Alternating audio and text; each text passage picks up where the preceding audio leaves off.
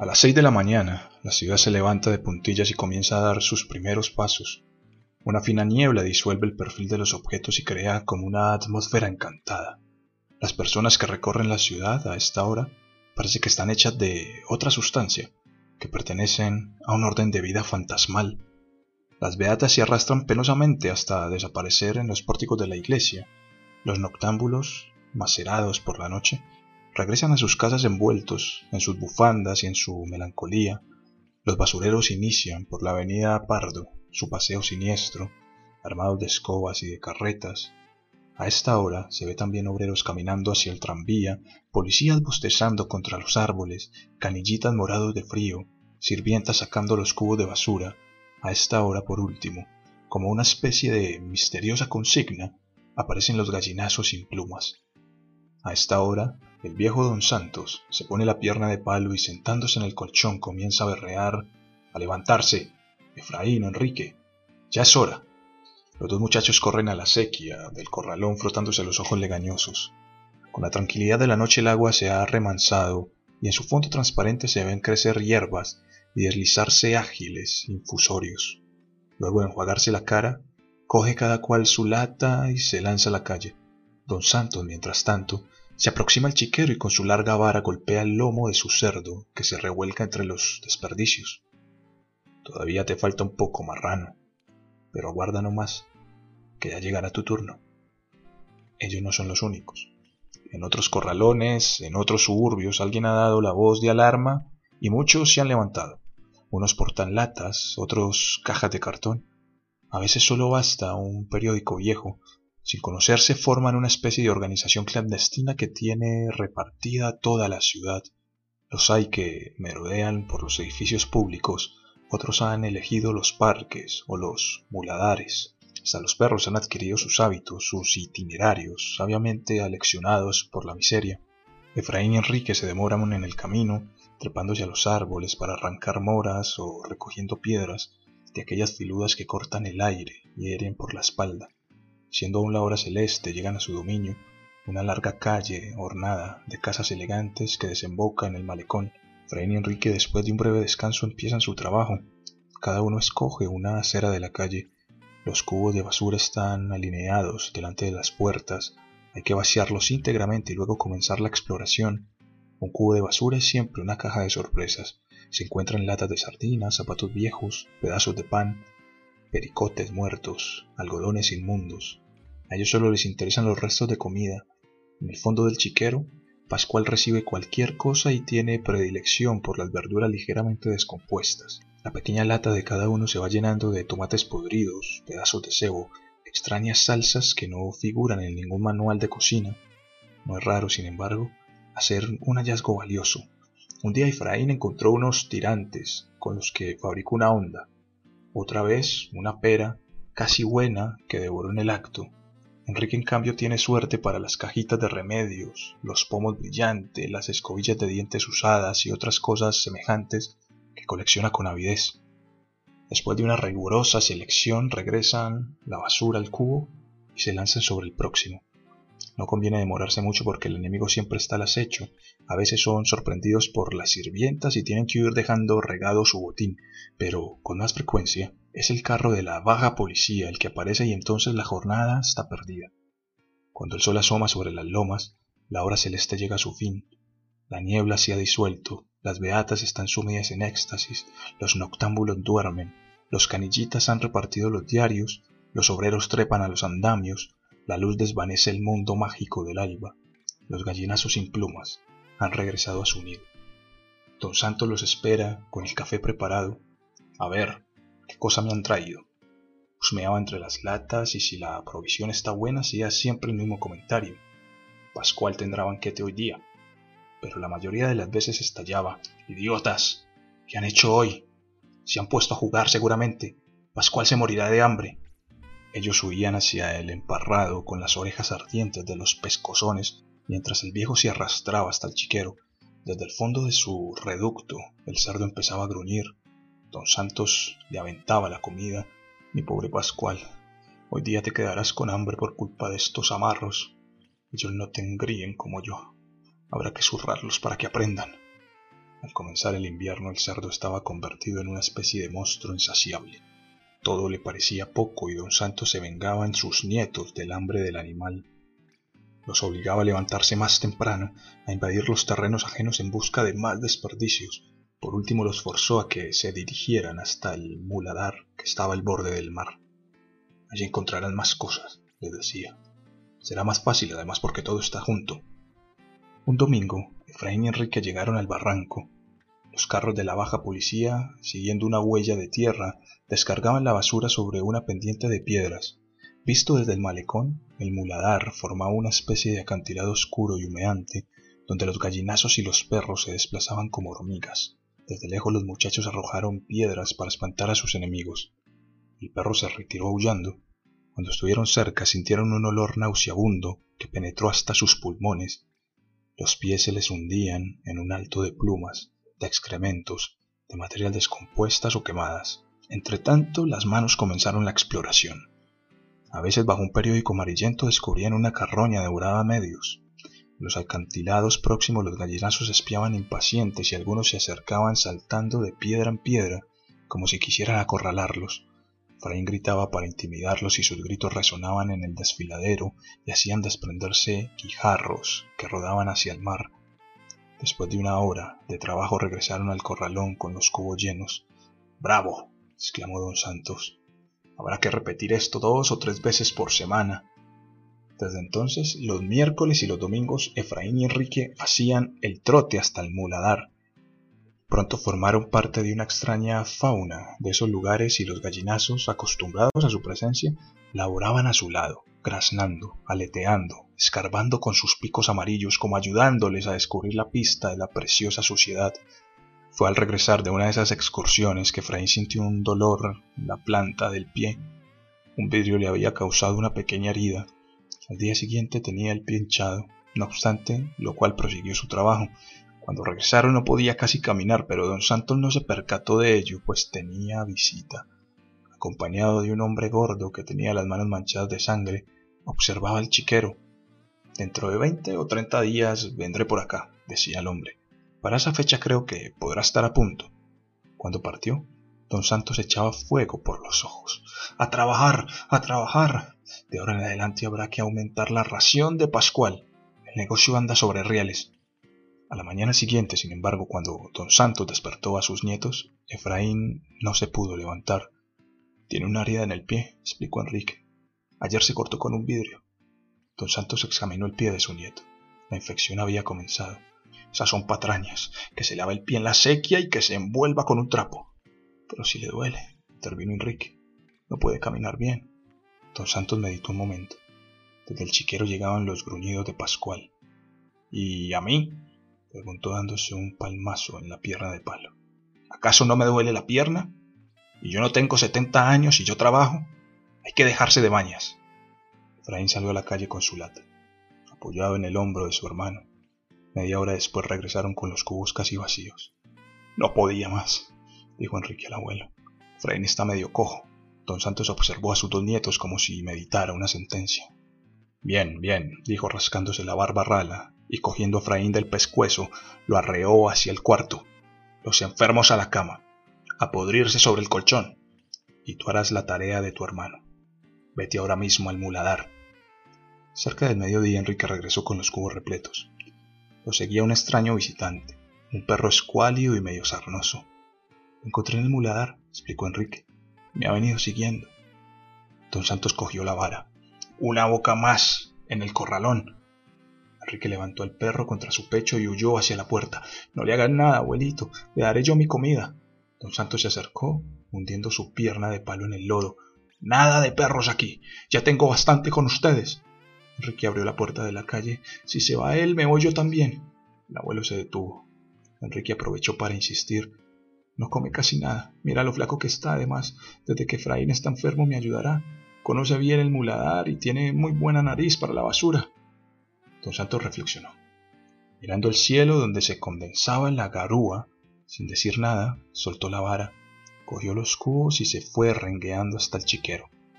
Enrique sonrió de alegría y con su amigo, aferrado al corazón, corrió donde su hermano. Pascual, Pascual, Pascualito, cantaba el abuelo. Tú te llamarás Pedro, dijo Enrique acariciando la cabeza de su perro e ingresó donde Efraín. Su alegría se esfumó. Efraín, inundado de sudor, se revolcaba de dolor sobre el colchón. Tenía el pie hinchado como si fuera el jeve y estuviera lleno de aire. Los dedos habían perdido casi su forma. Te he traído este regalo, mira, dijo mostrando al perro. Se llama Pedro, es para ti, para que te acompañe. Cuando yo me vaya al muladar, te lo dejaré y los dos jugarán todo el día. Le enseñarás a que te traiga piedras en la boca. ¿Y el abuelo? preguntó Efraín extendiendo su mano hacia el animal. El abuelo no dice nada, suspiró Enrique. Ambos miraron hacia la puerta. La garúa había empezado a caer. La voz del abuelo llegaba Pascual, Pascual, Pascualito. Esa misma noche salió la luna llena. Ambos nietos se inquietaron porque en esa época el abuelo se ponía intratable. Desde el atardecer lo vieron rodando por el corralón, hablando solo, dando de varillazos al emparrado. Por momentos se aproximaba al cuarto, echaba una mirada a su interior y al ver a sus nietos silenciosos lanzaba un salivazo cargado de rencor.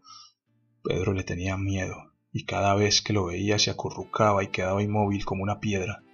Mugre, nada más que mugre, repitió toda la noche el abuelo mirando la luna. A la mañana siguiente Enrique amaneció resfriado. El viejo que lo sintió estornudar en la madrugada no dijo nada. En el fondo, sin embargo, presentía una catástrofe. Si Enrique enfermaba, ¿quién se ocuparía de Pascual?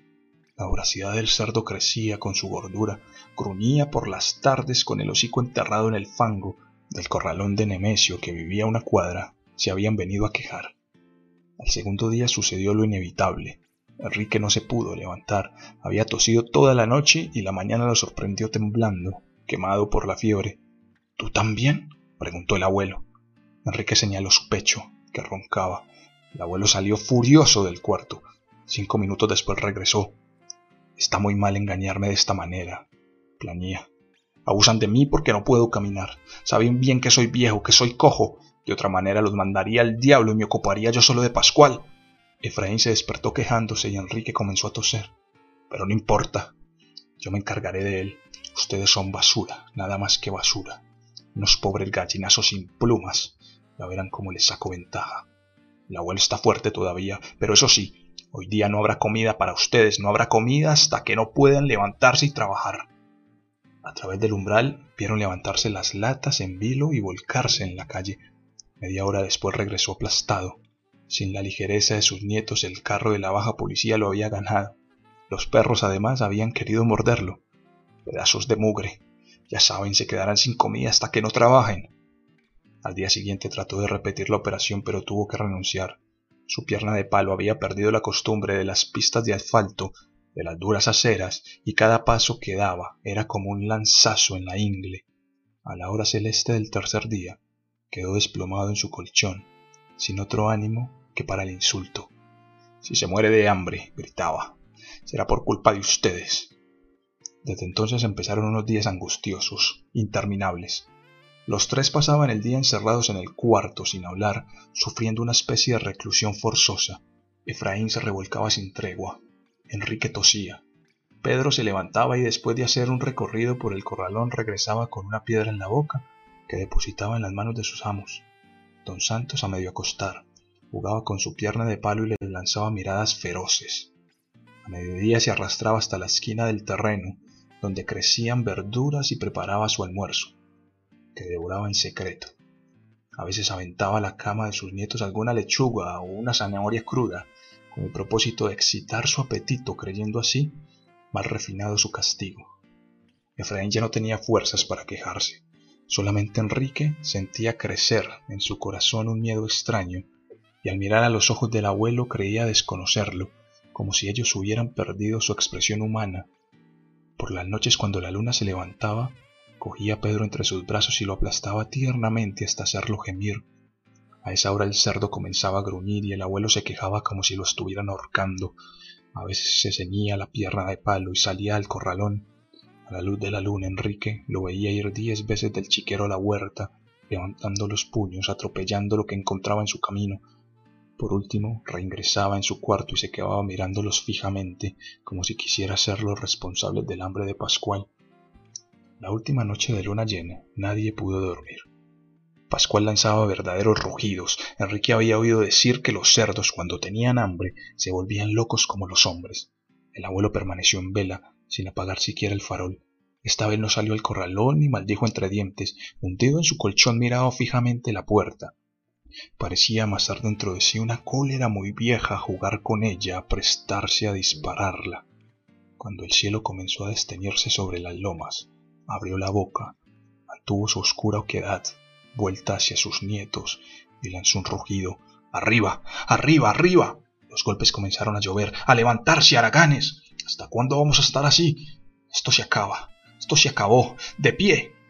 Efraín se echó a llorar. Enrique se levantó aplastándose contra la pared. Los ojos del abuelo parecían fascinarlo, hasta volverlo insensible a los golpes. Veía la vara alzarse y abatirse sobre su cabeza como si fuera una vara de cartón. Al fin pudo reaccionar. A Efraín no, él no tiene la culpa. Déjame a mí solo, yo saldré, yo iré al muladar. El abuelo se contuvo jadeante. Tardó mucho en recuperar el aliento. Ahora mismo, al muladar. Lleva los dos cubos, cuatro cubos. Enrique se apartó, cogió los cubos y se alejó a la carrera. La fatiga del hambre y la convalecencia lo hacían trastabillar. Cuando abrió la puerta del corralón, Pedro quiso seguirlo. Tú no, quédate aquí, cuidando a Efraín. Y se lanzó a la calle respirando a pleno pulmón al aire de la mañana. En el camino comió hierbas, estuvo a punto de mascar la tierra. Todo lo veía a través de una niebla mágica. La debilidad lo hacía ligero, etéreo, volaba casi como un pájaro. En el muladar se sintió un gallinazo más entre los gallinazos. Cuando los cubos estuvieron rebosantes, emprendió el regreso. Las beatas, los noctámbulos, los canillitas descalzos, todas las secreciones del alba comenzaban a dispersarse por la ciudad. Enrique, devuelto a su mundo, caminaba feliz entre ellos, en su mundo de perros y fantasmas, tocado por la hora celeste. Al entrar al corralón, sintió un aire opresor, resistente, que lo obligó a detenerse. Era como si allí en el dintel terminara el mundo y comenzara otro fabricado de barro, de rugidos, de absurda penitencia. Lo sorprendente era, sin embargo, que esta vez reinaba en el corralón una calma cargada de malos presagios, como si toda la violencia estuviera en equilibrio a punto de desplomarse. El abuelo, parado al borde del chiquero, miraba hacia el fondo. Parecía un árbol creciendo desde su pierna de palo. Enrique hizo ruido, pero el abuelo no se movió. Aquí están los cubos. Don Santos le volvió la espalda y quedó inmóvil. Enrique soltó los cubos y corrió intrigado hasta el cuarto. Efraín apenas lo vio, comenzó a gemir. Pedro, Pedro, ¿qué pasa? Pedro ha mordido al abuelo. El abuelo cogió la vara, después lo sentí aullar. Enrique salió del cuarto. Pedro, ven aquí. ¿Dónde estás, Pedro? Nadie le respondió. El abuelo seguía inmóvil con la mirada en la pared. Enrique tuvo un mal presentimiento. De un salto se acercó al viejo. ¿Dónde está Pedro? Su mirada descendió al chiquero. Pascual devoraba algo en medio del lodo. Aún quedaban las piernas y el rabo del perro. ¡No! ¡No! gritó Enrique tapándose los ojos. ¡No! ¡No! Y a través de las lágrimas buscó la mirada de su abuelo. Este la rehuyó, girando torpemente sobre su pierna de palo. Enrique comenzó a danzar en torno suyo, prendiéndose de su camisa, gritando, pataleando, tratando de mirar sus ojos, de encontrar una respuesta. ¿Por qué has hecho eso? ¿Por qué? El abuelo no respondía. Por último, impaciente, dio un manotón a su nieto que lo hizo rodar por tierra. Desde allí Enrique observó al viejo que, erguido como un gigante, miraba obstinadamente el festín de Pascual. Estirando la mano encontró la vara que tenía al extremo manchado de sangre. Con ella se levantó de puntillas y se acercó al viejo. ¡Voltea! gritó. ¡Voltea! Cuando Dos Santos se volvió, divisó la vara que cortaba el aire se estrellaba contra su pómulo. ¡Toma! chilló Enrique y levantó nuevamente la mano, pero súbitamente se detuvo, temeroso de lo que estaba haciendo, y lanzando la vara a su alrededor, miró al abuelo casi arrepentido. El viejo, cogiéndose el rostro, retrocedió un paso.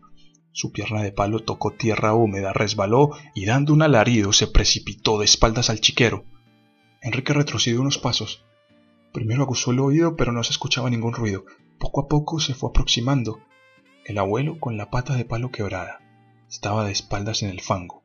Tenía la boca abierta y sus ojos buscaban a Pascual, que se había refugiado en un ángulo y husmeaba sospechosamente el lodo. Enrique se fue retirando con el mismo sigilo con que se había aproximado. Probablemente el abuelo alcanzó a divisarlo, pues mientras corría hacia el cuarto le pareció que lo llamaba por su nombre, con un tono de ternura que él nunca había escuchado. A mí, Enrique, a mí. Pronto, exclamó Enrique precipitándose sobre su hermano. Pronto, Efraín, el viejo se ha caído el chiquero. Debemos irnos de acá. ¿A dónde? preguntó Efraín. A donde sea, el muladar, donde podamos comer algo, donde los gallinazos. No me puedo parar. Enrique cogió a su hermano con ambas manos y lo estrechó contra su pecho. Abrazados hasta formar una sola persona, cruzaron lentamente el corralón. Cuando abrieron el portón de la calle, se dieron cuenta que la hora celeste había terminado y que la ciudad, despierta y viva, abría ante ellos su gigantesca mandíbula. Desde el chiquero llegaba el rumor de una batalla.